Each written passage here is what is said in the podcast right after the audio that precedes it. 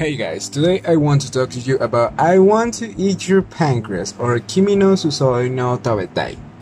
I Want to Eat Your Pancreas. We're here for only a week in my country, so I can't resist the opportunity to go and see if this movie can amaze me. Well guys, it did. The plot is about a girl who got a terminal disease. So basically the girl only wants to enjoy her last month, year or maybe days of her life.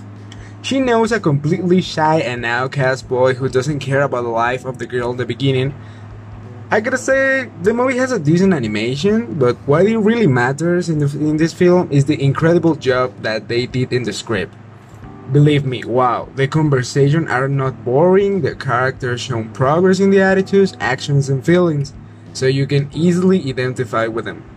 The songs in this movie are pretty good, more than I expected. The art of the soundtrack was created by Sumika and other artists, and they did their job very well. We can feel the song with the sequence of images and the scenes on the screen, and almost cry. The movie was released on September 1st of 2018, so you can find it on internet already.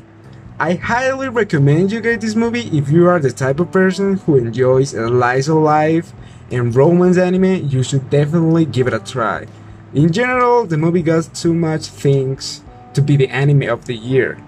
Believe me, the anime movie of the year, but there are some aspects of the movie that I didn't like it, and the most important is the unexpected ending.